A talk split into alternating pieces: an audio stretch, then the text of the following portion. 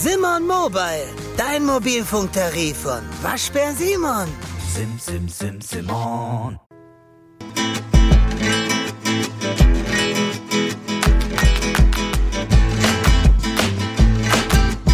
Tiki Taka, der La Liga Podcast mit Nils Kern von Real Total und Alex Troika von Barca Welt.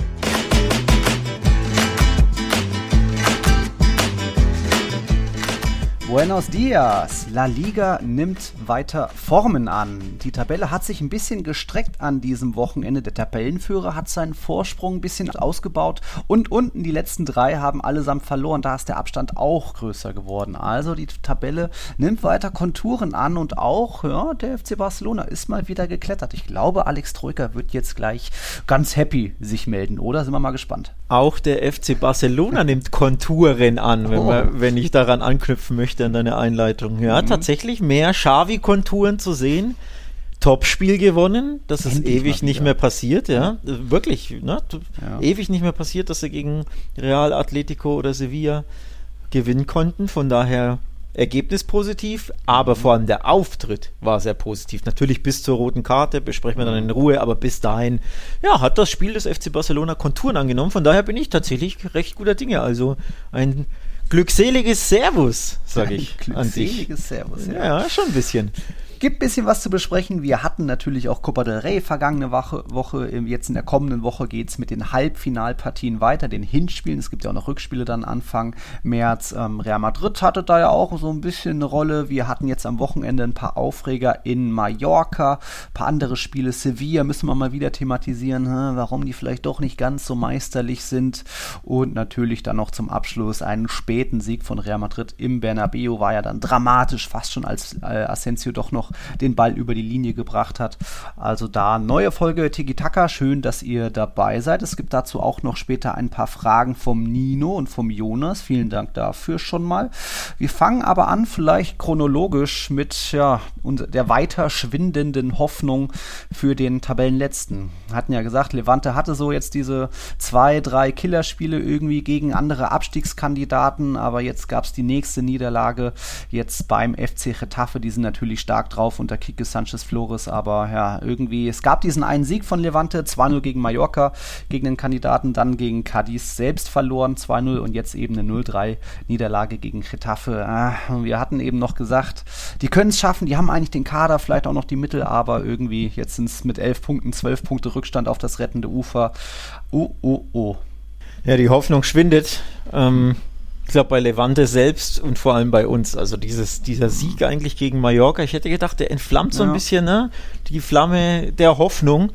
Aber nee, danach zwei absolute Schlüsselspiele verloren gegen Radis und gegen Getafe auch noch zu null verloren, 0-2, 0-3. Also ist ja nicht so, dass du dann irgendwie, ne? Ja knapp, sondern es sind ja dann auch zumindest ergebnistechnisch klare Sachen. Kein Tor geschossen, Abwehr ist grottenschlecht, mit Abstand die schlechteste Abwehr der Liga mit 26 Toren. 46. Äh, 46, klar, genau. Ähm, ja, mache ich mir tatsächlich keine Hoffnung mehr. Also ich muss ja. sie jetzt schon abschreiben, um ehrlich zu sein. Ich habe da echt keine Hoffnung. Es sind natürlich noch ewig viele Spieltage, klar. Mhm. Aber ganz ehrlich, wenn du die ganzen Schlüsselspiele verlierst und dann auch noch so ja. verlierst, ähm, da, da ist bei mir keine Hoffnung mehr. Da fehlt der Glaube scheinbar auch ein bisschen in der Mannschaft. Ähnlich schwierig wird es auch bei Alaves. Wir sind mitten im Abstiegskampf. Die hatten jetzt auch eigentlich so ein Killerspiel, so ein Sechs-Punkte-Spiel gegen den FC Elche. Ja, aber auch die haben unter neuem Trainer irgendwie, sind weiter voll im Aufwind, haben 3-1 gewonnen und Alaves bleibt da jetzt äh, Vorletzter in der Tabelle. Also auch da sieht schlecht aus für die Basken unter neuem Coach Mendilibar. Irgendwie, ja, läuft es noch nicht so.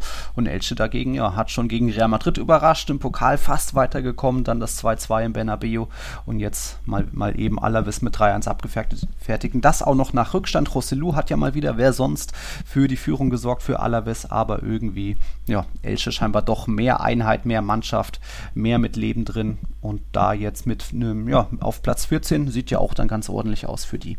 Ja, und für dich sieht es nicht so ordentlich aus bezüglich unserer Wette, ne? da, wenn, wenn Elche drin bleibt. Ach, das war die. Ja, ich glaube, der Max hatte mich letztens noch gefragt, wie das mit dem Iskender war. Ja, wenn Elche drin bleibt. Elche, ja, muss den Iskender, muss den Iskender zahlen. Und es sieht ja auch gut aus, also grundsätzlich gut aus. Jetzt tabellarisch ist das eine, da sieht es natürlich auch sehr gut aus. Acht Punkte Vorsprung, ne? Ist, mhm. ist tatsächlich schon ziemlich viel, aber auch Und der Trainerwechsel hat da was gebracht. Die, die glauben an sich, die haben Real Madrid zweimal mächtig geärgert in der Copa und im, in der Liga im Endeffekt zweimal ja unentschieden gespielt nach 90 Minuten. Also mhm. wirklich Chapeau, Hut ab, hätte ich ihnen so nicht zugetraut. Du ja sowieso nicht. Nee. Jetzt eben nach Rückstand zu Hause gegen Alaves das Ding gedreht. Sieht wirklich, wirklich gut aus. Also Elche da echt auf einem, einem sehr guten Wege. Ja, und bei Alaves hatte ich ja vor was waren es? Ja, einen Monat ungefähr. Beim Trainerwechsel hatte ich ja Hoffnung, dass Mendy mhm. Libar, der alte Haudegen, da die, die Mannschaft in der Klasse halten kann mit seiner Erfahrung. Aber auch da schwindet die Hoffnung. Hauptgrund war tatsächlich dieses 0-1 gegen Barca, auch wenn das Ergebnis ja okay mhm. war, ne? war ja knapp ja. und wenig zugelassen und in der 88. Hätte auch, ja. hätte auch 0-0 ausgehen können, aber eher die Art und Weise, weil sie so nach vorne ja gar nichts zustande gebracht haben und da war quasi nur Barca schwach und Alaves war ja nicht gut. Das hat mir auch schon Sorgen bereitet dass ich nicht so viel Hoffnung habe, dass die die Firepower haben, also auch die spielerische Klasse, um in dieser Liga zu bestehen, weil Mauern kann ja mehr oder weniger jeder in der Liga, das wissen wir. Mhm. Macht auch hier mehr oder weniger jeder ganz gern da unten. Mhm. Aber wenn quasi dein Gegner mauert, also wenn du in Cadiz spielst, in Granada, in Mallorca, in Getafe, wie sie heißen, musst du halt fußballerisch auch was können. Und das kann Alaves nicht. Und deswegen sehe ich da tatsächlich schwarz. Mhm. Und ähm, deswegen lege ich mich fest, äh, Alaves und Levante glaube ich, steigen ab. Mhm. Early Days kann noch viel passieren. Es ist natürlich auch noch recht eng, aber äh, ich habe da Stand heute nicht so viel Hoffnung. Wer weiß, vielleicht ist es in fünf Spielen anders, aber Stand ja. heute habe ich wenig Hoffnung. 15 Spieltage sind es noch für Levante und ein paar andere Teams sogar 16 aufgrund ein paar Nachholspielen. Ähm, du hast das Fußballerische angesprochen, da war beim FC Cadiz zumindest ein bisschen mehr Hoffnung jetzt gegen Mallorca. Die sind ja auch früh in Führung gegangen durch ein ziemliches Golasso da von Alcaraz, der einfach mal aus 20 Metern da den Ball in den Winkel gehauen hat. Das durchaus sehenswert. Könnt ihr euch nochmal die Highlights anschauen, denn es gab noch mehr in diesem Spiel, eben zwei Aufreger, wo wir drüber reden muss, müssen. Also Mallorca lag 0-1 zurück, am Ende 2-1 gewonnen durch durch zwei Elfmeter. Und beide oh, muss man besprechen. Also in der 18. Minute ist irgendwie so ein hoher Ball, eine Flanke durch den Strafraum gesaust. Da ist dann äh, Brian Olivant so zum Ball gegangen oder wollte zumindest zum Ball gehen. Er merkt hinten so, oh, da hält einer kurz Händchen. Ich glaube, das war dann Alejo von Cadiz, der so ein bisschen nicht mal am Trikot Händchen gezogen hat. Ja, nicht, nicht, mal am Trikot gezogen hat, sondern einfach nur so ein bisschen die Hand kurz mal gehalten hat. Ja, und der Olivant sich dann gedacht, oh, der Ball, der trudelt so ins Tor aus, da komme ich nicht mehr so schwierig, so einfach ran. Lasse ich mich mal fallen gefallen, ja. Und irgendwie gab es dann tatsächlich Elfmeter. Also ja. Nee, oder? Nee, war oder? Nix. Nee, war nix. Also, nee, einfach nee. Der hm. Schiedsrichter will es ja vor allem äh, deutlich gesehen haben. Er hat ja direkt die Geste gemacht. Ähm, hier, er mhm. wurde an der Hand gezogen. Ähm, aber, aber, wurde er nicht, ne? Also mhm. Ich sehe da nichts. Also wahrscheinlich wurde er touchiert von drei Fingern der Hand von dem, ja. von dem äh, Gratis-Spieler, aber nee, das ist kein Festhalten, das ist einfach nichts. Ja. vielleicht hat er auch nur den Luftzug gespürt. Also nein, das ist einfach kein Foul. Und dafür haben wir ja den Wahr. Also klar, Schiedsrichterwahrnehmung ist natürlich immer schwer, so, so Mini-Zupfer mhm. oder Festhalter ja. zu sehen. Vor allem Arm an Arm ist ja noch schwerer als ähm, Arm an Trikot, weil das Trikot ja. spannt etc. Genau. Das erkennst du besser. Also okay, fehlende oder falsche Wahrnehmung, ne, sage ich mal, kann passieren. Aber der war sieht doch da die Zeitlupe. Er muss doch erkennen, ja, nicht, da ist nichts. Der wird ja. nicht gehalten. Oder nicht so gehalten, dass er so dahin sch sich schmeißt. Also nein, das ist kein Elfmeter. Horrende Fehlentscheidung für mich. Und auch es gibt keinen Grund, den nach Wahransicht, nach Highlight-Ansicht zu pfeifen. Also den musst du overturnen.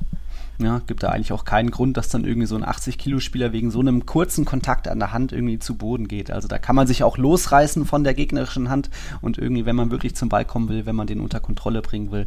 Aber gut, das ist wieder die Sache mit den Soft Contacts in der Liga, ähm, wo die Stürmer das mittlerweile eben auch wissen. Oh, lieber mal fallen, als irgendwie das Risiko einzugehen mit Ballkontrolle und ich verlieren vielleicht. Einfach mal fallen und vielleicht klappt's ja.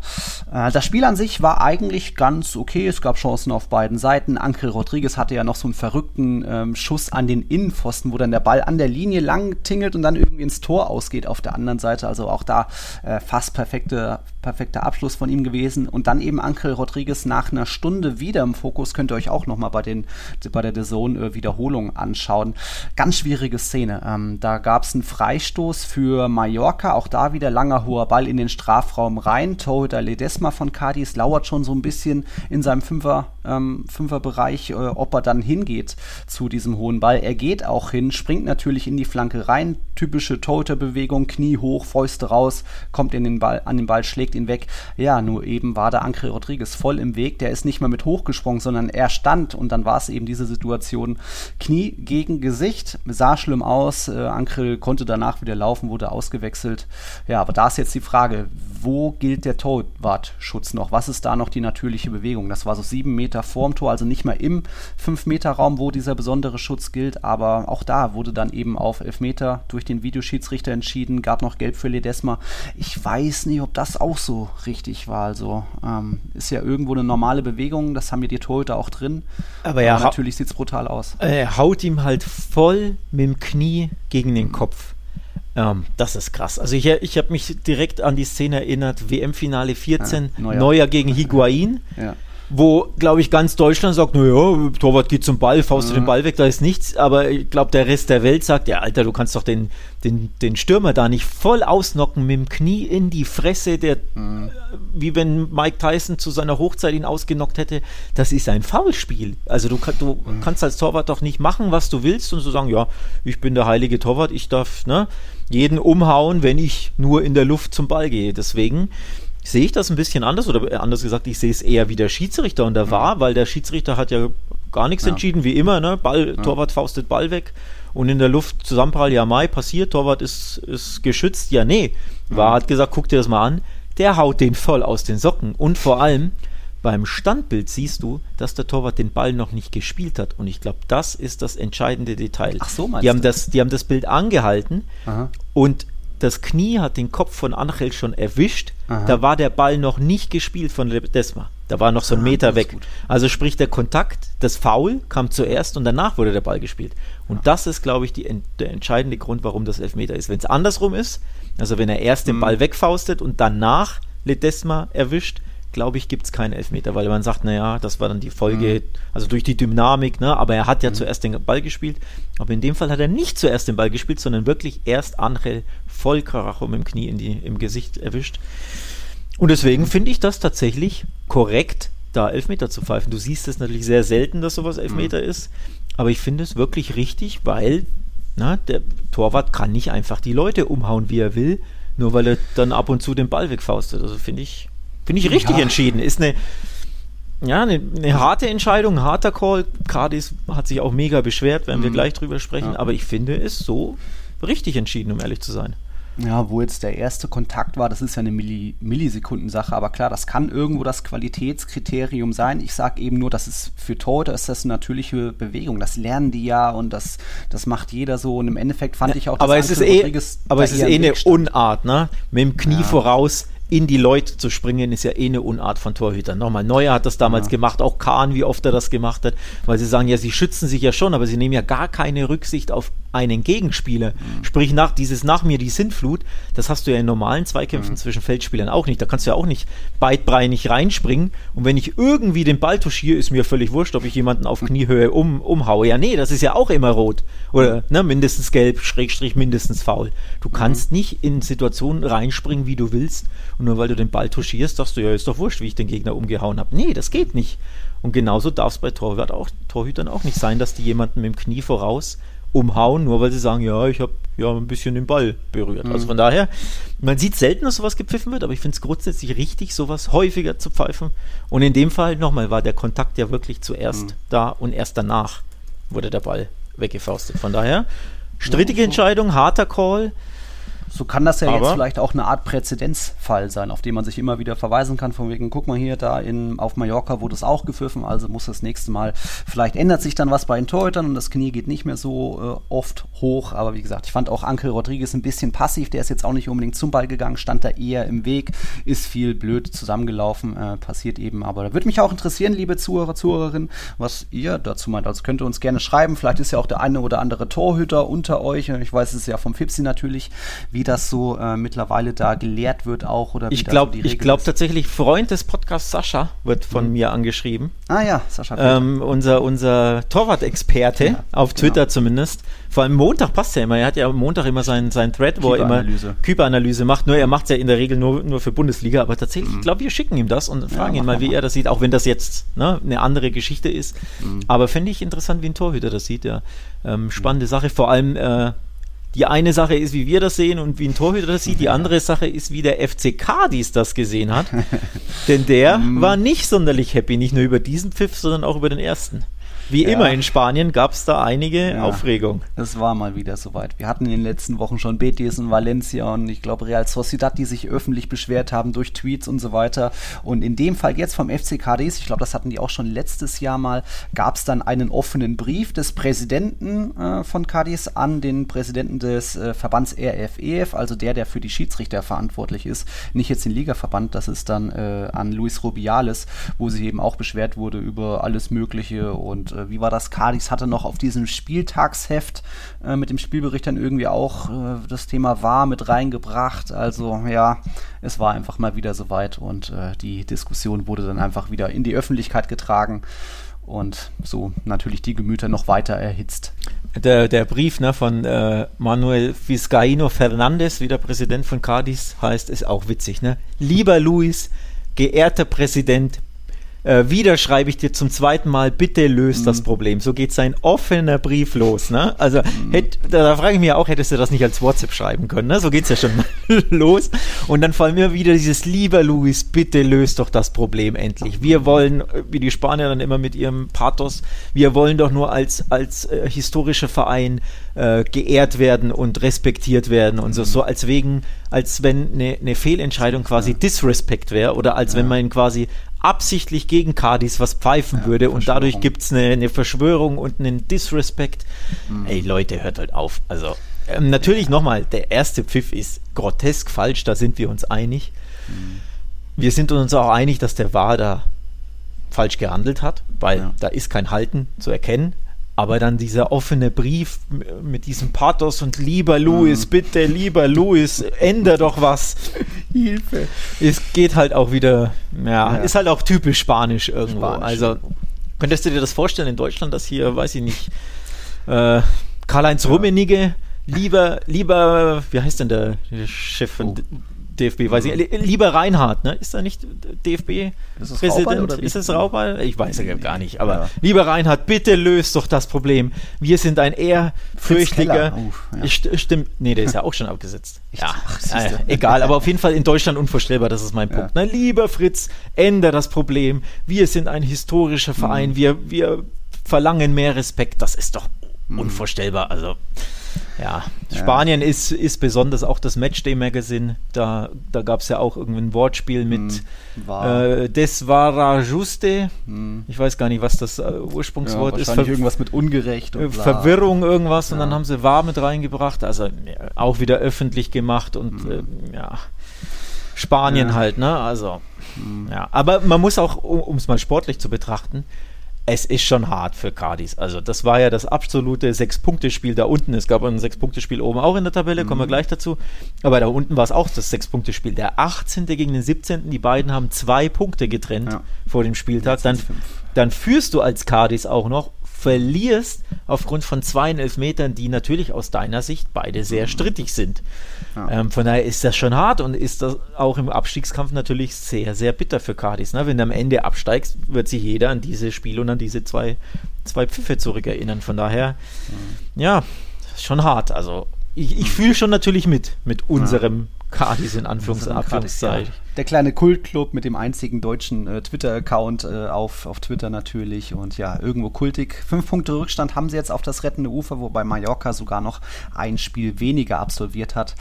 Die Hoffnung lebt dort, glaube ich, schon noch in Cadiz. Da hat ja der Trainerwechsel durchaus auch was bewegt. Ich glaube auch Lucas Perez als Winterneuzugang äh, kann da eine große Hilfe sein. Das hat für ihn bei Elche nicht so ganz hingehauen, wie man sich das vorgestellt hat, aber ich glaube bei Cadiz die haben eher noch Möglichkeiten, logisch, weil sie auch vor Al Alaves und Levante stehen, als jetzt die anderen beiden. Mal schauen, was es da noch so gibt. Wir verlassen mal den Abstiegskampf und schauen eher nach oben. Und da müssen wir mal wieder anfangen mit dem FC Sevilla. Ja, mit dem typischen FC Sevilla, der 60 Minuten lang gegen Osasuna denkt, ja, hm, es wird schon noch irgendwie, wir gucken mal. Die haben wirklich in, den, in, der ersten Stunde irgendwie nur einen Schuss abgegeben. Osasuna war besser im Spiel, hatte auch hier und da ein paar Chancen, hätten theoretisch führen können. Ja, und erst dann in der Schlussphase hat Sevilla gemerkt, okay, wir müssen jetzt doch noch ein bisschen mehr investieren als sonst so, wir müssen doch noch ein bisschen irgendwie all in gehen. Ja, und dann gab es tatsächlich noch irgendwie diese eine ganz große Chance in der Nachspielzeit, einen Elfmeter und dann fast schon ligaentscheidende Auswirkungen, weil dadurch ist jetzt, weil der verschossen wurde, ist eben Real Madrids Vorsprung jetzt auf sechs Punkte wieder angewachsen. Das war dann einfach wieder bezeichnend. Rakitic verschießt, Herrera pariert, hält dann auch den Nachschuss fest. Großer Jubel natürlich in Pamplona. Aber da muss sich der FC Sevilla, wir haben schon so oft gesagt, mal wieder an die eigene Nase fassen für dieses minimalistische äh, Hin- und Hergeschiebe. Vorsichtig, lieber auf den Fehler des Gegners warten, was wir schon oft gesagt haben, was so ein bisschen typisch La Liga ist, typisch auch Sevilla mit ihren vielen 1-0-Siegen kriegen. Diesmal hat es eben nicht gereicht zu einem 1-0-Sieg, auch wenn du das ja noch getippt hattest, genauso gedacht hattest, es wird noch das 1-0 fallen. Aber nee, es blieb beim 0-0. Eigentlich war es ja da, das 1-0, auf dem Präsentierteller. Und Rakitic ist ja ein richtig guter Elfmeterschütze normalerweise. Ja. Ne? Da hat er wirklich sehr, sehr viele, sehr wichtige Elfmeter getroffen, auch bei, bei WMs für, für Kroatien immer wieder, ne? im Elfmeterschießen oder in 90 Minuten. Also eigentlich kann er in diesen Druckmomenten ähm, da wirklich dem Druck standhalten, aber in dem mhm. Fall, ja, ab und zu verschießt er halt ein. Vor allem schießt er, glaube ich, voll oft nach links. Rakitic gern und das wusste in dem Fall ähm, Osasunas Keeper, mhm. Herrera einfach. Also ja, unterm Strich, ja, kannst du immer 1-0 gewinnen durch, durch den Lucky Punch, ne?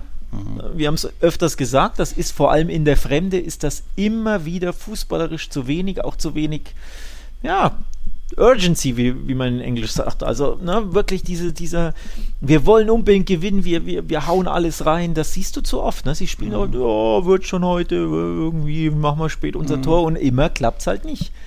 Also selbst schuld. Ne? Du sagst es auch, ich sag's auch jede Woche, das ist oft nicht gut genug oder anders gesagt, nicht gut genug für die Meisterschaft. Das ist gut genug für Top 4, ja, ja. aber du hast Riesenchancen, um die Meisterschaft richtig mitzuspielen und du hast sie wie oft jetzt ähm, mhm. nicht genutzt. War das ein War so jetzt vierter Patzer in Folge, der so, dritte in genau. der Liga. Vierter, drittes Unentschieden in Folge. Da hättest du locker schon richtig Druck machen können auf Real Madrid, aber immer wieder, ja, bist du selbst schuld, weil du nicht genug All-In gehst, nicht, nicht früh genug, äh, mhm. äh, genug riskierst einfach und ja, selbst schuld. Also muss man so deutlich sagen.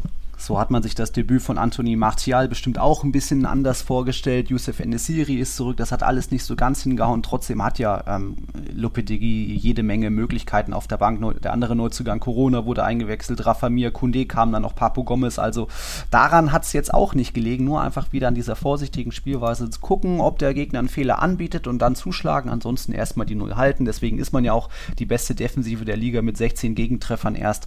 Ja, das ist ein sehr gutes Team, aber eben kein meisterliches Team. Es gab noch eine 0-0-Nummer oder eine Nullnummer in so einem kleinen Spitzenspiel, würde ich es mal sagen. Das war dann in Valencia. Ja, gut, die sind Tabellenelfter, hatten Real Sociedad zu Gast und ich fand, das, es waren schon ein paar Chancen zu sehen. Es ging ein, eigentlich ganz gut hin und her auf beiden Seiten. Der Ball ist auch mal ins Netz gegangen, dann wurde er wegen Abseits abgepfiffen. Aber irgendwie hat auch Real Sociedad das Tore schießen verlernt. Die sind jetzt auch drei Spiele hintereinander ohne eigenen Treffer. Und auch da merkt man, äh, sie brechen einfach wie wie, wie wir schon in der Hinrunde prognostiziert haben, äh, brechen sie da ein bisschen ein. Irgendwie gehen auch vielleicht mehr und mehr auf dem Zahnfleisch. Der, der Code ist vielleicht entschlüsselt. Also diese Anfangs-Euphorie ist einfach auch ein ähm, bisschen abgeebbt. Und ähm, ja, so gab das jetzt da diese Punkteteilung im Mestalla 0-0-Nummer, ging ja auch soweit in Ordnung. Maxi Gomez hätte vielleicht noch einen Elfmeter oder wollte noch einen haben, weil Le Normand da auch ein bisschen ähm, an ihm gezogen hat, sage ich mal, oder aber das war auch ein bisschen zu wenig Armeinsatz für, meine, für meinen Geschmack. Von dem her ging das soweit auch in Ordnung, oder? Ja, Real Sociedad hat übrigens weiterhin enorme Sturmprobleme. Das ist schon so ein abstrus. Sie hatten jetzt in dem Spiel einen XG von 0,4. Also nicht mal, nicht mal ein Tor. Ja, fast wie Barca. Ach so, ja. ja Stimmt, ja, kommen wir gleich dazu ja. tatsächlich. Aber ich wollte darauf hinaus, dass sie auch einfach viel zu wenig Tore schießen. Die, mhm. die, spielen um die Champions League mit. Die sind drei Punkte hinter dem Champions League-Rang, waren ja zwischenzeitlich, waren, ja, waren die nicht sogar Erster, Zweiter, ja, ja, Dritter? Lange Erster. Ja, und haben 22 Tore geschossen in 22 Spielen. Das ist der Wert eines Abstiegskandidaten. Also, Granada zum Granada Beispiel hat mehr. einfach hat mehr Tore geschossen und die ist ja auch nicht gut. So, sogar, Elche hat mehr. Also ja. ne, das Problem ist, warum auch immer können die keine Tore schießen. Es ist ja nicht, weil sie, weil sie Cardis-mäßig sich hinten reinstellen und mauern. Aber und in Isak haben sie ja eigentlich einen richtig guten Stürmer. Klar, er ist jetzt nicht der Superstürmer, der dir 20 Tore garantiert, aber ne, einer der interessantesten Jungstürmer Europas. Sie haben in Euer Sabal, in, in Silva spielstarke äh, Leute. Sie haben in Janus einen interessanten Flügelmann. Also eigentlich spielen sie ja einen recht flotten Fußball grundsätzlich. Ne? Der Ball läuft etc. Sie spielen auch gern nach vorne, haben gern den Ball. Aber in Tore können sie das nicht ummünzen. Also ich weiß nicht, was da los ist, aber wieder das Problem. Es ist zu harmlos. Es ist zu harmlos. Es ist zu wenig. Zu lieb vielleicht Ähm, auch das ist, Karten. äh, und leider spricht es auch wieder Bände für La Liga übrigens, ne? weil da- das ist ja alles immer das gleiche Thema, dass die Spanier, warum auch immer, jo, mal langsam und irgendwie das eine Tor wird uns reichen und ab und zu reicht es für ein 1-0, aber unterm Strich, das ist halt nicht so gut. Ne? Es, das ist das fast schon das, die Problematik der, der, der ganzen Liga. Mit natürlich wenigen Ausreißern, aber insgesamt, ne, das Offensivspiel könnte besser sein. Könnte besser sein. Zumindest zwischen Betis und Villarreal, da gab es auch noch ein paar Chancenabschlüsse. Da hätte auch gut 2-2 ausgehen können. Betis hatte seine Chancen. Am Ende geht es 0-2 aus, weil Pau Torres mit dem Kopf zur Stelle war und auch noch Capoe einen rausgehauen hat. War ja dann, glaube ich, auch ein eher verdienter Sieg. Bitter für Betis natürlich, aber die vielleicht mit dem Kopf natürlich bei der Copa haben gerade Viertelfinale gewonnen. Jetzt steht das Halbfinale an. Also da war das jetzt, glaube ich, glaube ich, nicht so der ganz große Rückschlag. Sie sind immer noch Dritter, auch wenn der Vorsprung natürlich schmilzt. Jetzt nur noch zwei Punkte auf Barca. War aber, glaube ich, soweit auch okay, dass da Villarreal mal wieder einen raushaut. Die treffen jetzt als nächstes auf Real Madrid, sind da jetzt auch zurück in den Europapokalring, zurück auf Platz 6, haben jetzt eben Real Sociedad da aus dieser Zone Übrigens, bei, bei dem Spiel hat der war seinen Job richtig gemacht. Es gab ein abgrundtief fürchterliches, ähm, eine fürchterlich, fürchterliche Handelfmeterentscheidung vom Schiedsrichter. Ich weiß nicht mehr, welcher, welcher Spieler es war von Villarreal. Er hat sich sogar weggedreht, hat den Arm weggezogen, hat den Buckel hingedreht. Also er hat alles versucht, um, den, um kein Handspiel zu machen. Mit dem angelegten Arm dann irgendwie beim Wegdrehen an der Schulter oder so angeschossen. Also alles dafür getan, dass es kein Handspiel ist. Und dann pfeift der Schiedsrichter trotzdem Handspiel. Und ich dachte mir, ey, wenn die Spanier das Ding wieder stehen lassen, dann schmeiß ich die Fernbedienung in meinen Fernseher. Und Gott sei Dank hat der war dem Schiri gesagt, Kollege, schau dir das bitte nochmal an. Das ist niemals nach keinem der vier, fünf, drei Kriterien ist das ein Handspiel. Und es war natürlich kein Handspiel. Gott sei Dank hat der Schiri dann nach Ansicht der Bilder sein, sein Call overturned. Also der war kann schon seinen Job richtig machen ab und zu. Ne? Wir kritisieren ihn recht häufig, aber in der Szene hat er wirklich alles richtig gemacht, weil sein Kollege auf dem Feld mal wieder eine katastrophale Wahrnehmung hatte. Aber da hat ihn der war, hat er richtig entschieden, ja. Also das wollte ich auch nochmal loswerden, weil man soll auch mal loben, ne? nicht immer nur kritisieren. Und ansonsten loben müssen wir ja eigentlich Betis aufgrund der letzten Wochen. Ne? Ja. Ich glaube, drei Spielen in Folge vier Tore geschossen. Ja. Aber solche Mannschaften, wenn die wirklich wochenlang englische Wochen haben, irgendwann geht es halt schief. Ne? Das Mhm. sind eben diese Mannschaften, die mit dieser laufenden Doppelbelastung, wenn du wirklich Ja. fast jede Woche drei, vier Wochen am Stück Doppelbelastung hast mit Copa, mit Euroleague, mit Liga, mit Copa, mit Liga, mit Copa, mit Euroleague, ne? immer am Stück. Klar, in manchen Spielen grandios, aber in solchen Heimspielen gegen Villarreal, da kann dir auch mal die Luft ausgehen. Ich Mhm. hatte unentschieden getippt. Also auch schon nicht damit gerechnet, dass Betis gewinnt. Ja. Dass Villarreal sogar gewinnt, ist für Villarreal natürlich super, denn die schnuppern jetzt richtig bei der Champions League wieder mit. Die sind jetzt Sechster Mhm. da. und haben nur drei Punkte Rückstand hinter dem vierten Rang, hinter Barca und auch nur, was interessanter ist, nur noch fünf hinter Betis. Mhm. Also Villarreal ist ja seit Wochen eigentlich hier Mittelmaß zwischen 12 und 9 Mhm. und jetzt plötzlich greifen die da nach oben richtig an. Also Ja, Tabelle ist ein bisschen auseinandergezogen, aber im Mittelfeld bleibt es da eng, weil eben Sevilla gepatzt hat und eben auch Real Sociedad jetzt wieder eins runtergerutscht ist. Ja, da bleibt schon spannend. Die Meisterschaft ist ja so gut wie entschieden. Da kommen wir, würde ich sagen, wir haben ja jetzt noch die zwei anderen großen Spiele. Kommen wir gleich zu. Wir machen mal wieder einen Break. Bis gleich.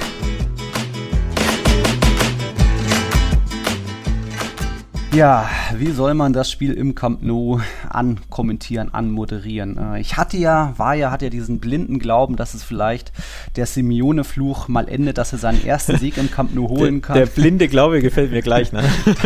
dass wirklich Atletico erstmal seit 2006 im Camp Nou gewinnen könnte, aber nee, es auch im, was waren es jetzt, im 22. Spiel danach kein Sieg, 14 Niederlagen, 8 Unentschieden für Atletico seitdem in Barcelona. Da sah es ja noch ganz gut aus. Yannick Carrasco, geile Bude da zu Beginn, schön zack, zack hin und her. Luis Suarez noch vorbereitet, aber irgendwie Atletico will nicht sagen, dass sie auseinandergebrochen sind, aber sie sind einfach von den wenigen Szenen, die Barca angeboten hat, waren sie einfach ja fast schon hilflos und hatten dann natürlich auch ein bisschen das Pech, dass dann wirklich dieser Alba, dieses Alba Golasso so genau reingeht und auch ähm, ja, ist schwierig zu erklären, das Spiel, weil Barca eigentlich war schon gut und besser, aber jetzt auch nicht unbedingt vier Tore gut, weil wie war der XG irgendwie 1,2 oder Atletico hatte mehr? Schon ein kurioses Spiel. Ja, war wirklich ein kurioses Spiel. Ähm, wo fängt man da an? Ja. Ich, ich fange woanders an. Toller Spieltag für Villarreal und für Barca. Ich fange mal tabellarisch an, weil ne, Betis gepatzt. Sevilla klammer ich jetzt außen vor, die sind natürlich auch davor, aber dann Atletico geschlagen, Real Sociedad gepatzt. So, also für Barca ein toller, toller Spieltag durch den, durch den Sechs-Punkte-Sieg. Xavi hat es ja als Sechs-Punkte-Spiel tituliert. Mhm. Ich dachte bisher tatsächlich immer, das wäre so ein, so ein typisch deutscher Aus, Ausspruch, Sechs-Punkte-Spiel. In Spanien mhm. gibt es das scheinbar auch. Ähm, also es war wirklich ein absolutes Sechs-Punkte-Spiel für Barca. Dass sie auf Rang 4 gesprungen sind, tut ihnen sichtlich gut, aber ich glaube vor allem tut ihnen gut auch die Art und Weise, wie sie gewonnen haben. Und zwar mit allem, was da drin war, weil es war ja so viel in dem Spiel. Du bist früh in Rückstand zu Hause, mhm. reagierst direkt, wenn auch ein bisschen glücklich durch dieses Golasso, er hat ihn ja mehr so mit dem Schienbein ja. ne, äh, getroffen, aber du reagierst direkt, also du lässt die Köpfe nicht hängen nach dem, was, achte Minute Gegentor, mhm. sondern du reagierst direkt, du überrennst dann Atletico richtig, also du spielst wirklich mit Selbstvertrauen, mit Selbstbewusstsein, gibst Vollgas, du spielst schnellen, aggressiven Fußball, das kennt man ja auch nicht unbedingt mhm. mehr so gut von Barca in den letzten Jahren.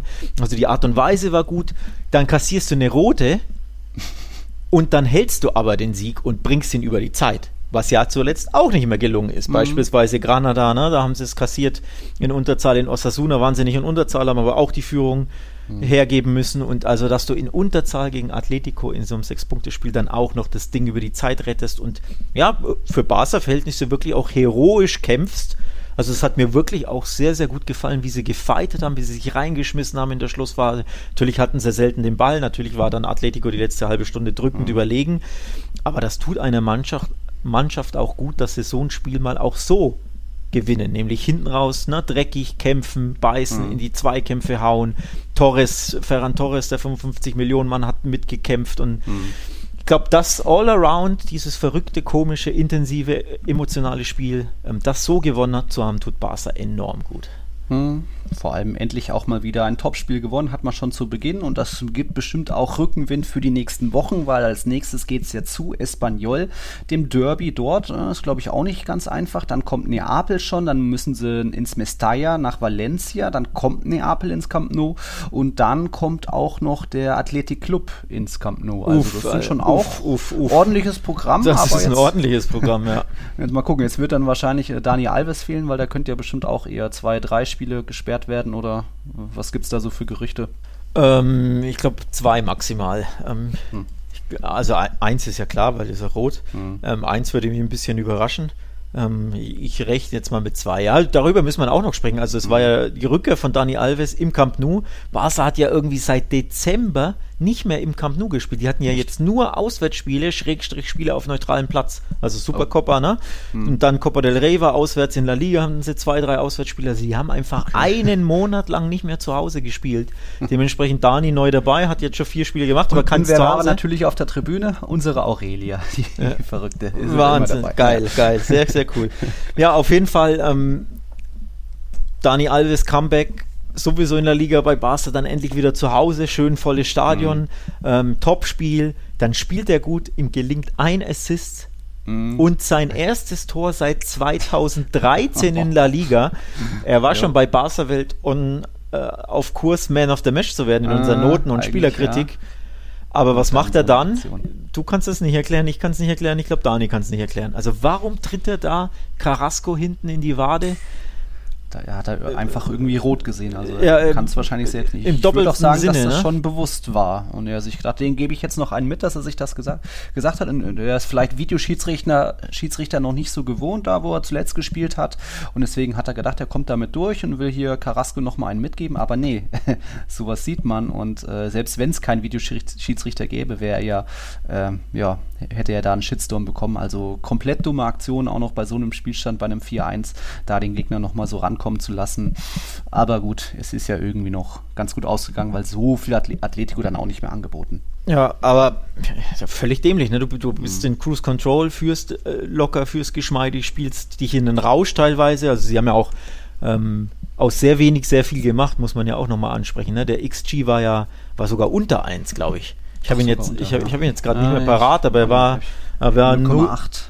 irgendwie 0, 068 oder sogar. Also sie haben, sie haben aus sehr, sehr wenig sehr viel gemacht. Also dieses Vier Torschüsse, vier Tore. ja, ähm, von daher, es lief auch sehr, sehr gut, ne? muss man auch Ja, dazu, ja, ja. dazu erzählen. Also so, so häufig kommt das auch nicht vor, dass du aus sehr wenig da fast mit jedem, jedem Torschuss ein Tor machst. Vor allem das Mhm. Alba-Ding muss auch erstmal so reinflattern.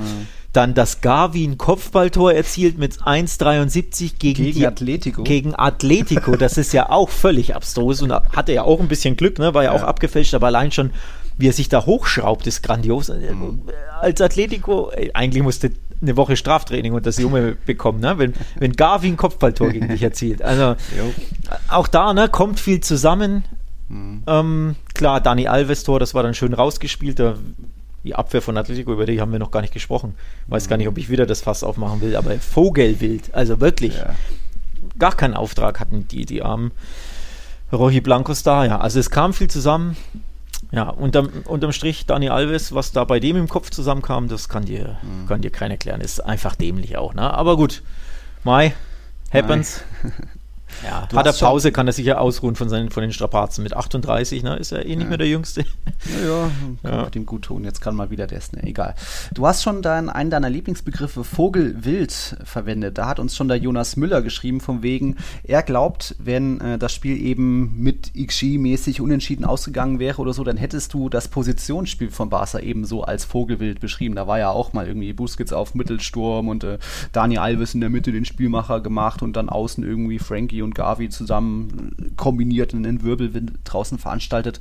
Ja, wie ist das jetzt mit dem Positionsspiel bei Barca? Also soll das jetzt so sein, so Wult und Pressen und irgendwie funktioniert es schon oder fehlt dir da noch ein bisschen Ordnung und es ist halt jetzt einfach mal gut gegangen mit Glück?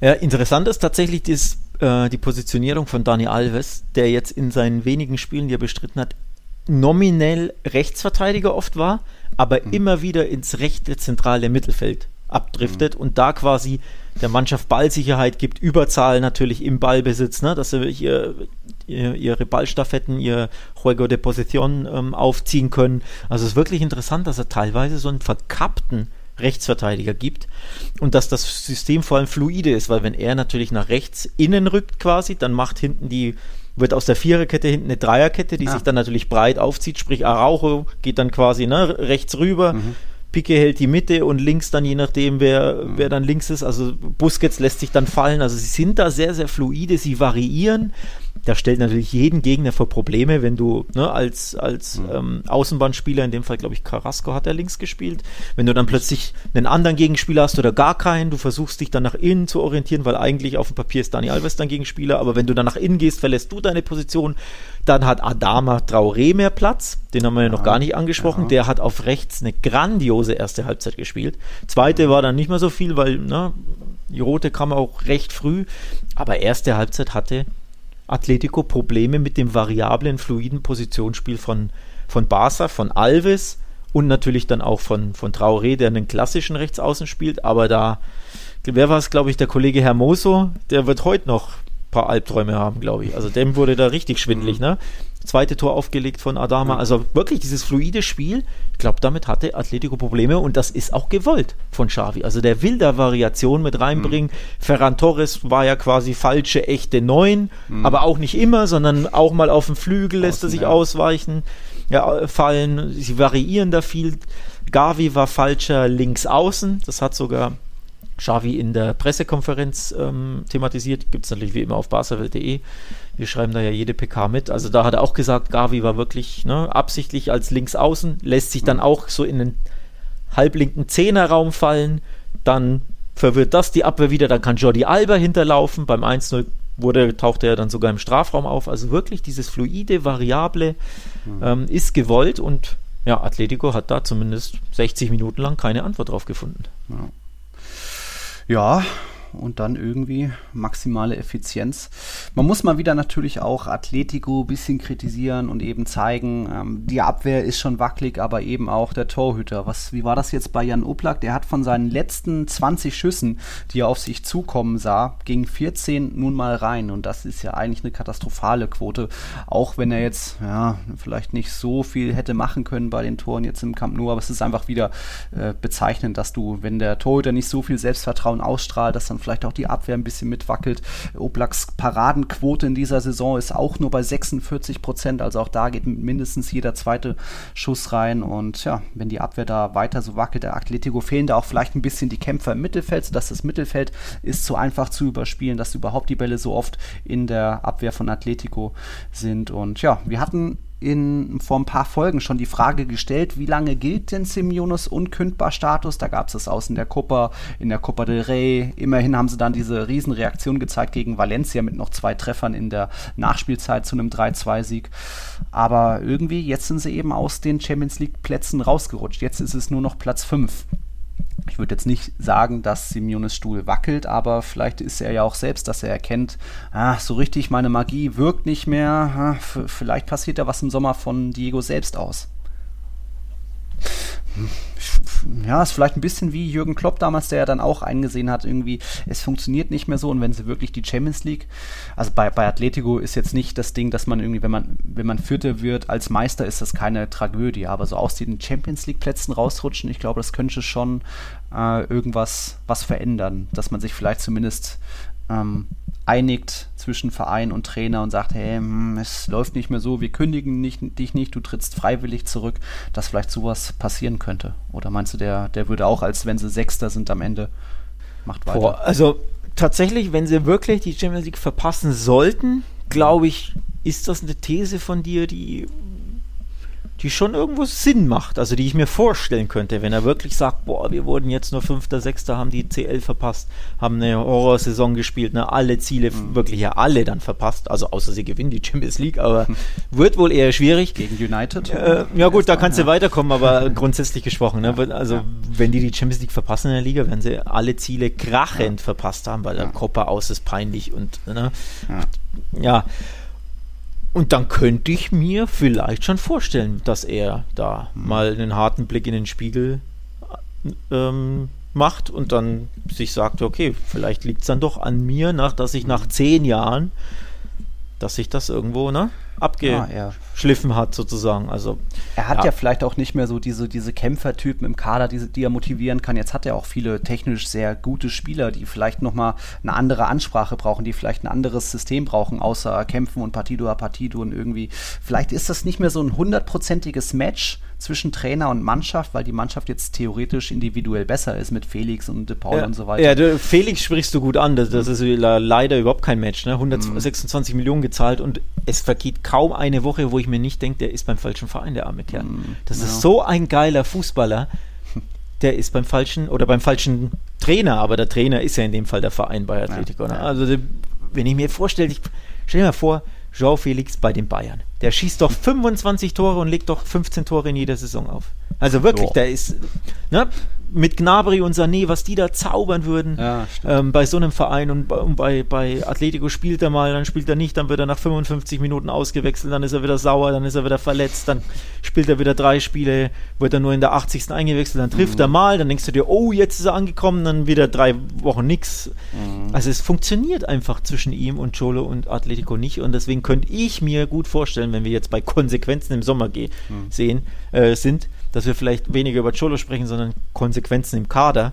Mhm. Sprich, dass sie wirklich Felix loswerden, dass sie versuchen, ihn zu verkaufen. Dass sie äh, Suarez nicht verlängern, ja. der der absolute Hero letztes Jahr war, aber du, und du ja. siehst ja, er hat den Torich, hat er immer noch, aber er kann einfach er kann kaum noch laufen. Das, das klingt jetzt zu hart, aber das war ja bei Barca schon so. Ne? Also er kann dieses Pressing, dieses laufintensive Spiel gegen den Ball, was Cholo einfach braucht, das kann er dir einfach nicht liefern. Vor allem nicht jede Woche und vor allem nicht je, alle drei Tage. Normalerweise spielen sie ja alle drei Tage, ne? So. Von daher kann ich mir vorstellen, dass da im Sturm diese zwei ne, Personalien da schon mal ausgetauscht werden, so nenne ich es mal, oder dass da justiert wird. Und dann musst du einfach in der Abwehr was machen. Ich habe es hundertmal schon angesprochen. Du Mhm. brauchst einen richtigen Verteidiger, einen Athletikverteidiger. Das ist nicht gut genug da hinten. Also da sind wir schon bei drei Personalien. Vielleicht brauchst du auch einen neuen Rechtsverteidiger, weil was ist ja eher zentraler Mhm. Ja. Mittelfeldspieler, also einen richtigen, auch defensiven Rechtsverteidiger, wie er auch besser zu Cholo und zu, zu Atletico passen würde. Mhm. Also da kannst du schon einiges im Sommer tun, selbst wenn du es nicht auf dem Trainerstuhl tust. Ja, genau, genau.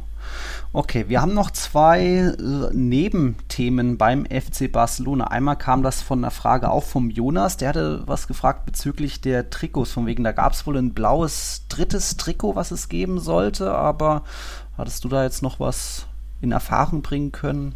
Ja, also grundsätzlich in Erfahrung habe ich gebracht, das ist jetzt alles nur keine Exklusivmeldung, dass Spotify aller Voraussicht nach der neue Hauptsponsor, der neue Trikotsponsor wird. Millionendeal, es heißt 60 Millionen pro Saison gibt es für den äh, von Spotify, dass sie auf dem Trikot stehen. Und mindestens, sie wollen mindestens aufs Herrentrikot, vielleicht sogar bei den Frauen Hauptsponsor werden. Ähm, also da kommt ein neuer fetter Deal. Ähm, den Artikel dazu, alle Inter, äh, Infos gibt es auf barcelwelt.de wie immer. Und da steht nämlich, da sind auch die drei neuen Trikots ähm, zu sehen, denn die werden ja wie immer geleakt. Monatelang, teilweise ein Jahr vorher, eine Saison vorher werden die geleakt. Also es sind wohl voraussichtlich die drei Trikots, die es im Artikel zu sehen gibt, nämlich ähm, eins mit dunkelblauen und hellblauen Streifen oder normalblauen Streifen, dann ein goldenes zweites Trikot und ein, Achtung, weißes drittes oder Ausweichtrikot. Oh. Ja, oh, weil weiß, ne? Ist eigentlich die Farbe des Feindes, aber Bas hat in den, ich glaube, 70er oder 80er Jahren das letzte Mal weiß getragen. Also ein bisschen Tradition hat schon auch, plus da ist so das, das äh, Kreuz in Rot-Blau zu sehen. Ja. Das, äh, also, ne? Immerhin. guckt euch da die Trikots mal an. Auf jeden Fall, die, die drei Trikots sind voraussichtlich die neuen Trikots, sprich kein blaues Trikot. Es gab mal einen Leak, dass es ähm, ja so ein königsblaues Trikot geben soll mit ähm, golden, also mit dem goldenen oder gelben Wappen, mit gelben, gelben äh, Nike-Swoosh. Aber es sieht danach aus, dass die drei Trikots, die ihr im Artikel auf Welt seht, dass das die neuen drei Trikots werden. Also kein blaues Stand jetzt. Ja, wenn wir bei Spotify sind, ich, ich frage mich da ein bisschen, ob das so Sinn macht für, für Spotify, weil Spotify ist doch so eine große Marke auf der Welt. Fürchten die da nicht, dass da irgendwie dann vielleicht auch Millionen Fans abspringen? Also ich würde mich dann schon umschauen, dass ich dann irgendwie zu YouTube Music oder so wechsle. Du bist, da ein, du bist eine Stinkwurst, ne? Das ist unglaublich. ja, aber nee, ich, ich meine ernsthaft, wenn, wenn man wenn man so überlegen, welche Marken Real Madrid und Barcelona haben, das sind ja meistens so Gegenspielermarken, sprich äh, Adidas und Nike. Sprich, du hast schon mal irgendwie ähm, diese Marken, die sich gegenseitig die Fans wegnehmen, aber Spotify ist ja fast schon ein bisschen alleine oder auch äh, äh, Real Madrid hat ein bisschen so dieses FIFA, äh, was ist das, Kooperation und bei Barca ist es ja ein bisschen mit Konami, wie auch immer das Spiel da jetzt heißt. Also da so diese, dass die sich diese diese Felder da ein bisschen wegnehmen. So eine große Marke braucht vielleicht auch ein bisschen so einen Gegenspieler, egal ob das McDonald's und Burger King ist oder Apple, Android, PlayStation und Xbox. Aber irgendwie bei Spotify, ich könnte mir vorstellen, die haben jetzt natürlich ihre 10 Millionen Kunden, aber dass sie da dann vielleicht ein paar verlieren. Und haben auch schon ein paar geschrieben, so, oh, was, was gibt es noch an Alternativen auf dem Markt? YouTube Music oder soll Also du meinst, dass den, die- den Winamp-Player Du, den installieren? Win, den Win-Player stark. Du meinst, dass die, dass die Madridistas jetzt Spotify boykottieren? Ich, ich würde Millionen dazu Menschen. aufrufen. Du würdest dazu aufrufen. Oh, oh, oh. Also ich möchte mal sachlich werden. Ich finde, Ja. dass einen guten Deal für Barca, eine Weltmarke, eine Weltfirma auf Mhm. der Brust grundsätzlich ist besser als irgendeine Cryptocurrency, Ja, ne, ja, Bitcoin, irgendwas. Also da gibt es auch ähm. Gespräche, dass ähm, auf dem Ärmel, den Ärmel Mhm. ne, verkaufen sie ja auch immer traditionell. Beko war jetzt jahrelang auf dem Mhm. Ärmel, dass sie da ähm, auch einen, einen neuen Deal eingehen mit, wie hieß die Firma gleich nochmal? Ey, schon wieder vergessen, Mhm. weil ich diese Krypto-Firmen alle gar nicht kenne. Dieses Socios. Äh, weiß ich schon gar nicht mehr. Steht Ja, im Artikel auf, NFT. ist ja wurscht, steht im Artikel auf Polkadot, sorry, so, hab's. Polkadot? Polkadot, ich habe noch nie davon gehört. Also wirklich nur durch die Artikel Sport, Ja. Mundo Deportivo etc., die Davor hatte ich den Namen Polkadot noch nie gehört. Ich kenne auch diese ganzen Bitcoin, Cryptocurrency, NFT-Firmen nicht. Aber mhm.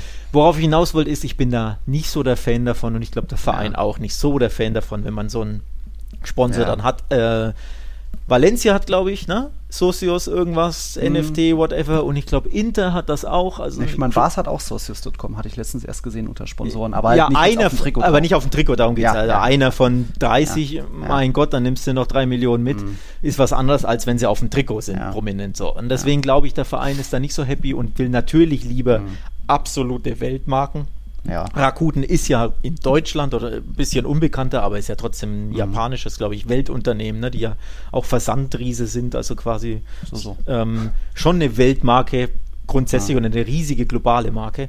Ich glaube, das tut dem Verein schon gut und das willst du auch als, als, als Verein, ne, dass du so einen fetten Sponsor ähm, gewinnst. Von daher finde ich das grundsätzlich schon mal positiv, wobei Spotify hat gibt ja auch recht negative Schlagzeilen, zuletzt um Joe Rogan etc., will ich jetzt mhm. gar nicht ausbreiten. Mhm. Ähm, oder auch um die ja, Vergütung von Creatern, sei es Musik, sei es Podcaster wie wir, ja. ne? Da ist Spotify ja. jetzt nicht mehr so fair und so. Ne? Aber mhm. grundsätzlich Weltmarke finde ich schon mal gut. Ob das jetzt Spotify ist oder Gillette oder Allianz oder mhm. ist mir ja wurscht, aber ja. Weltmarke finde ich grundsätzlich schon mal positiv. Da bin ich interessant, weil 60 Millionen ist auch ein Preis, wo ich mich fast schon wundere, weil jetzt hat ja Barca einige Superstars verloren und was macht dann so eine Weltmarke? Warum sollten die dann 60 Millionen bieten? Also ich glaube, selbst Real Madrid verdient in Anführungszeichen nur 70 Millionen mit Emirates, aber die haben ja noch eher dann irgendwie Stars und noch eher Erfolg und dann eben, dass da Spotify so viel investiert.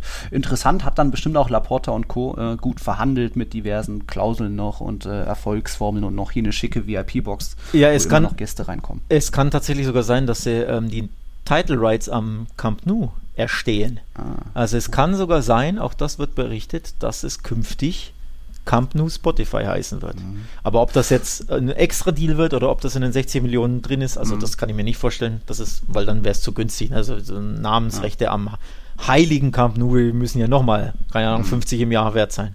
Aber es, ja. nur, dass du es mal gehört hast oder für diejenigen, die da nicht jeden Tag auf Barca-Welt rumlesen oder mhm. grundsätzlich bei Barca so involviert sind, wundert euch nicht, wenn das Ding einfach plötzlich in Zukunft Camp Nou Spotify heißt. Weil Spotify hm. will da bei Barca scheinbar richtig einsteigen. Okay, dann schauen wir mal. So, jetzt haben wir noch das große Spiel vom Sonntagabend, große in Anführungszeichen. Ähm, sollte ja Wiedergutmachung werden von Real Madrid. Wir erinnern uns, in der Copa sind sie ausgeschieden gegen Athletic Club in Bilbao. Und das, ja, weil sich Ancelotti da verzockt hat. Schlechte Aufstellung. Vinicius war der Starter, hätte eher mit seiner Nicht-Frische eher eingewechselt werden müssen. Falsche Neun mit Asensio, das hat nicht funktioniert. Und dann dachte man, ja, dann jetzt aber gegen Granada, Jovic und Hazard von Beginn an Nee, denkst du, Isco falsche 9, wieder Rodrigo von Beginn an, auch Asensio. Ja, deswegen hatte ich dann so ein kleines Trinkspiel veranstaltet während des Spiels. Irgendwie bei jedem Ballverlust von den dreien wurde eben an meinem Glas genippt. Also ich, ich habe im Endeffekt fast so viel getrunken wie sonst auch. Und ganz ehrlich, darf ich so ehrlich sein? Wir sind ja unter uns. hört ja keiner zu. Es hört ja keiner zu. Ich habe ja bei deinem Twitch-Stream danach eingeschaltet und ich ja. hätte meinen können, ja, okay, man sieht ja. es ihm ein wenig an, dass da das eine Glas mehr dabei war als sonst. Also manchmal vielleicht den Faden verloren, ein bisschen verhaspelt, so ein bisschen aber gut. angeschlagen war der Kollege Kern man von seinem Trinkspiel. Ja auch, die erste Halbzeit musste man sich ja auch ein bisschen schön trinken, weil es wurde ja auch nicht viel besser mit dieser neuen Formation. Also am Ende hatten Rodrigo standen da neun Shots, wo ich genippt habe. Isco waren fünf und Asensio vier. Ähm, ja, und die, die ersten beiden natürlich nur innerhalb von der Stunde. Asensio dann am Ende natürlich der große Matchwinner, ähm, hat jetzt auch da natürlich besser gespielt, dann das Tor gemacht, also alles in Ordnung. Aber ja, ich hatte eigentlich gedacht, das wird nix. Das, da hatte da noch äh, so gesehen meinen Tipp von 3-1 auf 1-1 abgeändert. Zum Glück nicht hier bei, bei unseren Tiki-Taka-Gruppe. Aber ja, war erst lange nicht schön. Am Ende durch die Wechselspieler, dann eben durch Jovic, durch Valverde, vor allem durch Hazard, kam da neuer Schwung rein, wurde dann auch Granada mehr und mehr angezählt. Maximiano, der Torhüter, Riesenspiel gemacht mal wieder, aber am Ende dann ein verdienter 1-0-Sieg, oder? Am Ende ja, aber es war halt auch wieder mal nicht prickelnd. Ne? Und ähm, ich finde, wir sollten wirklich da anfangen oder, oder den, das Hauptaugenmerk auf Ancelotti legen und seine Aufstellung.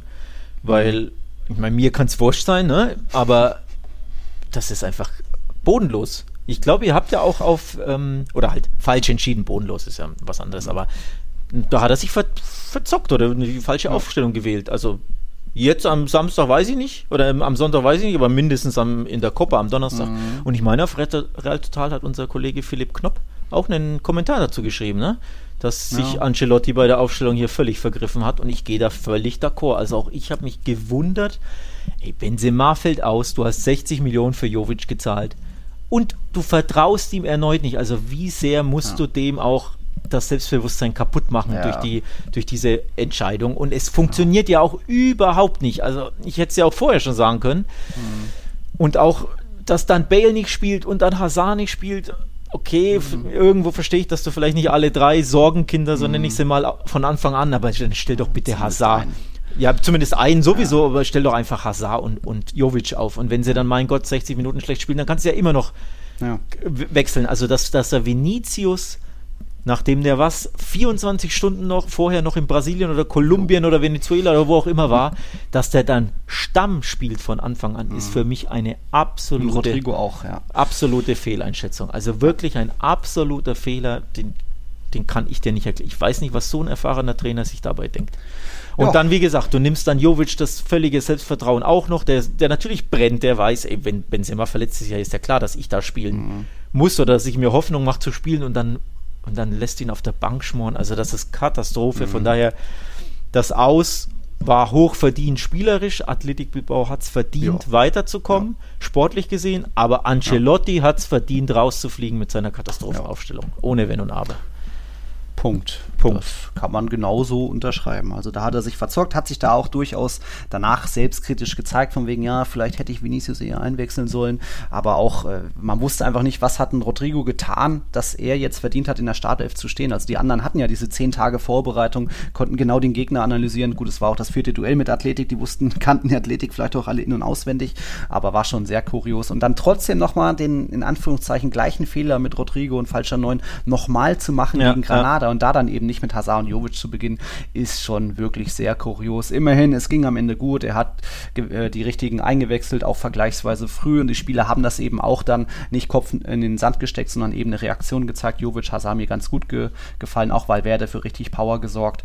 Aber ja, sie haben da ein bisschen Ancelotti gerettet, weil sonst wäre der Vorsprung doch trotz Sevillas Patzer unentschieden geschmolzen von vier auf drei Punkte. Jetzt sind es eben sechs Punkte. Also irgendwo noch alles gut, aber ja, jetzt wird es Zeit, aus diesem Loch rauszukommen, weil nächstes, nächster Gegner ist Villarreal und dann äh, geht es nach Paris. Also dann immerhin auch natürlich mit Benzema, Monti, Vinicius zurück, Top 11, aber ja, da, das war, war auch Glück dabei gestern, weil wenn, wenn Granada bei diesem Asensio-Schuss mal nicht aufpasst, die haben ja viel Platz gelassen, dann geht das vielleicht tatsächlich 0-0 aus und dann ist wieder das Meck Gemecker sehr groß. Und dann kommt der nächste Knopp-Kommentar. Das wäre das vierte 0-0 zu Hause gewesen in der Saison. Oh ja, Gegen Osasuna, Cadiz, Villarreal. Ja, real, genau. So, Ja, also äh, äh, vor allem 0-0s. Ne? Nicht, wir reden ja nicht nur von Unentschieden. Unentschieden gegen die Mannschaften sind ja auch schon enttäuschend für Real Madrid. Ne? Die Ansprüche sind ganz andere, aber 0-0s, das ist ja auch das schlimmste Resultat aller Unentschieden, grundsätzlich auch für den, für den Anspruch eines, eines Superclubs, eines Meisterschaftsfavoriten. Ne? Von daher weiß nicht, was da mit Angelotti los ist. Also er macht halt auch seine Spieler kaputt nochmal. Also du zerstörst doch das Selbstbewusstsein, das wenige, das Jovic noch hat und Hazard, das ist ja eh schon auf dem Minimum, weil die nie spielen dürfen und ne. Aber dann, wenn wenn nicht da, gegen zu Hause gegen Granada, also den Tabellen 14. daheim, wenn du da als Hazard nicht beginnst, wenn deine Mannschaft drei Tage vorher ein Spiel hatte und du hast da auch nicht begonnen, ja wann denn dann? Also als Hazard fühle ich mich da, ganz ehrlich, fühle ich mich verarscht. Also ne, da, da hast du dann auch keinen keinen guten Draht mehr zu deinem Coach. Du, du vertraust dem ja nicht, du fühlst dich von ihm verarscht, du fühlst dich hintergangen. Wozu führt das? Ja, nicht zu besseren Leistungen, das kann ich dir schon mal sagen. Aber wenn ich kein Trainer bin, also Ancelotti entscheidet sich da falsch. So, blicken wir mal nach vorne. Villarreal, uiuiuiui. Also über PSG will ich gar nicht reden.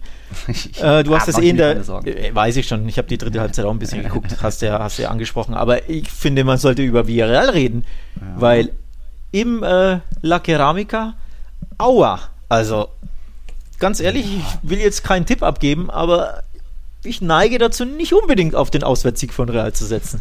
Ja, mal schauen, ne? die, die sind okay drauf, haben zwar zuletzt in Elche verloren, gegen Atletico nur unentschieden, im Pokal raus, aus, rausgeflogen gegen Gijon, aber trotzdem, ja, geht da wieder mehr zusammen, haben auch Levante natürlich mit 5-0 nach Hause geschickt, fünf Tore auch gegen Alaves gemacht, also die sind, laufen ganz wieder warm, haben sich auch im Winter ein bisschen verstärkt und ja, irgendwie muss man schon Respekt vorhaben, aber immerhin Benzema und die Vinicius kehren zurück, auch Casemiro ist ja kurzfristig ausgefallen ausgefallen. Also muss schon trotzdem irgendwie reichen als Tabellenführer. Ähm, mal schauen da. Ja, vom Nino, vom Nino kam noch eine kleine Frage, da ging es ums Stadion von wegen. Sieht ja eher weiter nach Ruine aus. Äh, glaubst du, der, der Bauplan wird eingehalten? Äh, jein, mittlerweile gibt es ja schon ähm, Berichte aus äh, der, aus der, was, was ist das, der Baufirma dann vom wegen, es wird wohl doch eher 2023 werden, also dass es wohl doch nicht irgendwie im, im November, Dezember 22 die große Wiedereröffnung geben wird. Große Teile werden natürlich fertig, wie das, das Dach und das Schiebedach, aber dann ist vielleicht die neue Außenfassade noch nicht komplett dran. Also es ist noch viel viel zu tun. Auch VIP-Boxen, das sind immer noch die alten Spielerkabinen. Da bin ich schon gespannt. Ähm, nichtsdestotrotz hat das Stadion, hat die, die Firma ja auch Großes schon geleistet vor der Wiedereröffnung, also vor dem ersten Spiel wieder in Bernabeu. Sah ja auch das Stadion lange nicht bespielbar aus und auch besuchbar nicht. Aber irgendwie haben sie das auch innerhalb von zwei Wochen sehr viel hinbekommen. Also glaube ich, jetzt haben sie ja immer noch theoretisch äh, acht bis zehn Monate Zeit in diesem Jahr. Also ist das schon theoretisch noch möglich, aber ja, wir sollten uns wohl damit abfinden, dass es dann erst im ja, Frühling, Sommer 23 der Fall sein wird. Also Luka Modric muss dann noch ein Jahr dran hängen, um noch im neuen Stadion zu spielen. Mal schauen. So, und dann nur noch schnell Copa del Rey Ausblick oder vielleicht Prognosen. Wir haben ja am Mittwoch Rayo Vallecano gegen Betis. Ja, Betis bei Rayo. Aber sagt man mal vielleicht da unentschieden. Also da glaube ich schon, Achtung, dass Betis mit Hin- und Rückspiel wird. jetzt. Muss, ja, man, genau. muss man erklären. Anfang März dann Für die es nicht wissen, ne? bis jetzt waren alles nur K.O.-Spiele im DFB-Pokalmodus und im Halbfinale gibt es aber Hin- und Rückspiel wieder. Mhm. Sprich, da wird es noch ein bisschen hitziger, oder was ist hitziger? Äh, hitziger wäre vielleicht ein Spiel, aber zumindest ja. spannender mit Hin- und Rückspiel. Auswärtstorregel gibt es nicht, meines nee. Wissens nach. Da wurde ja überall abgeschafft, ja. abgeschafft. Also von daher 3-1 und 0-2, dann gäbe es Verlängerung in dem Sinne. Mhm. Also ich bin gespannt. Rayo Betis, boah, ist übrigens, das wäre mein Traumfinale gewesen. Also mein Wunsch, Wunschfinale. Das, ja, das sind die beiden Mannschaften, denen ich die Daumen drücke. Ähm, von daher aus meiner äh, subjektiven Sicht immerhin einer der beiden ist safe im Finale. Und ich würde es ja. tatsächlich Betis gönnen und ich glaube, Betis sollte sich ja. durchsetzen. Also auch wenn Rückspiel sie vielleicht. Genau, Rückspiel im Benito Via Marin, da, da sollten sie dann gewinnen und weiterkommen. Mhm. Okay. Ja, ich drücke da eher dann dem Geg äh, der Mannschaft die Daumen, die Real Madrid ausgeschaltet hat, damit Ika Muniain endlich mal in einem Pokalfinale nicht am Pokal vorbeiläuft und sich denkt, ach, ich gewinne dich doch eh nicht, sondern damit er das Ding endlich mal hochstemmen kann. Und damit, dann ist auch gut, dann können sie auch mal wieder aus der Gruppe ausscheiden im nächsten Jahr.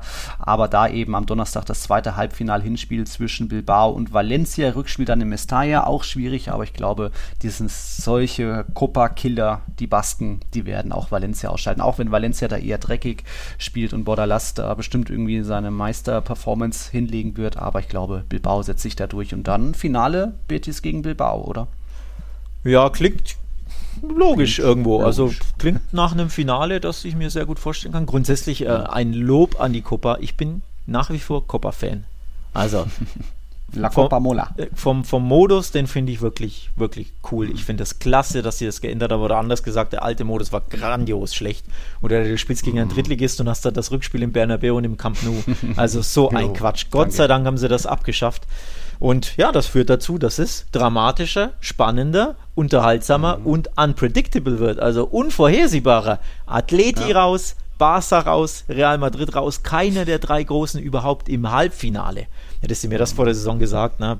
Also gut, bei Real ist es weniger überraschend, weil die haben nie Bock auf Copa, aber nee. grundsätzlich ne, eine tolle Sache für, für den neutralen ja. Fußballfan, für den Pokal an sich und vor allem natürlich für die drei, äh, sorry, vier Vereine, die jetzt im Halbfinale stehen und ihre Fans.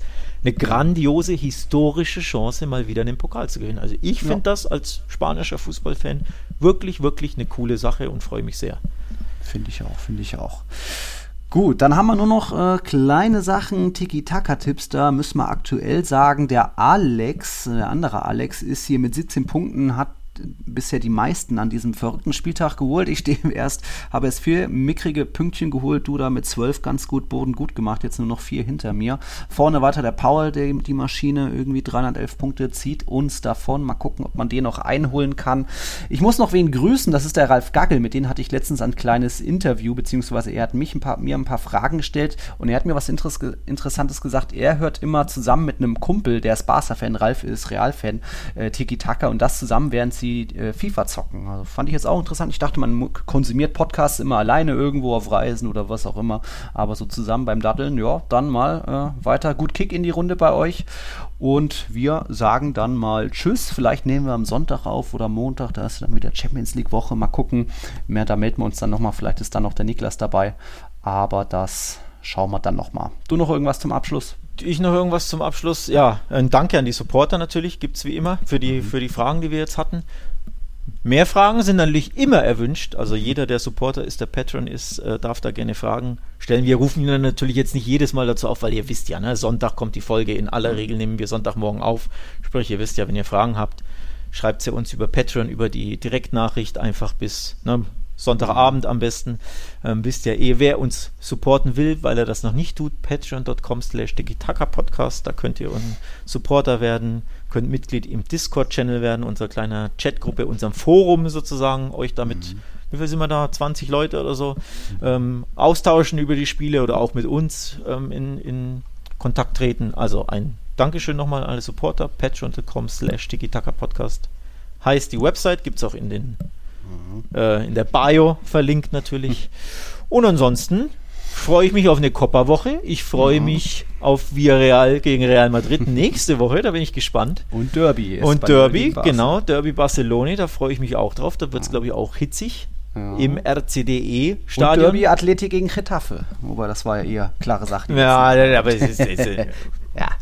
Wobei, äh, die, die Horrorserie ist ja vorbei. Ja, sie haben mal wieder ein Sie haben ja nach 20 äh, Jahren, hätte ich jetzt fast gesagt, 20 Spielen zuletzt ja schon getroffen. Vor allem wird das ja. aber richtig, richtig schwer für Atletico. Weil ja. Retafe ist mit das Team der Stunde aktuell. Ich glaube, in den letzten ja, 10 Spielen 20 Punkte oder so geholt.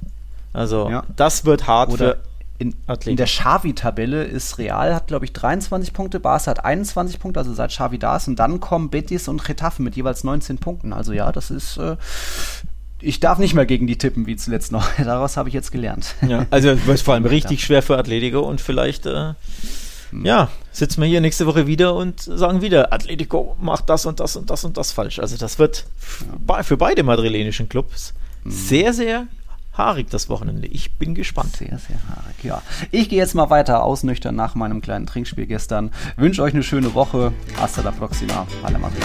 Ciao, ciao. Servus.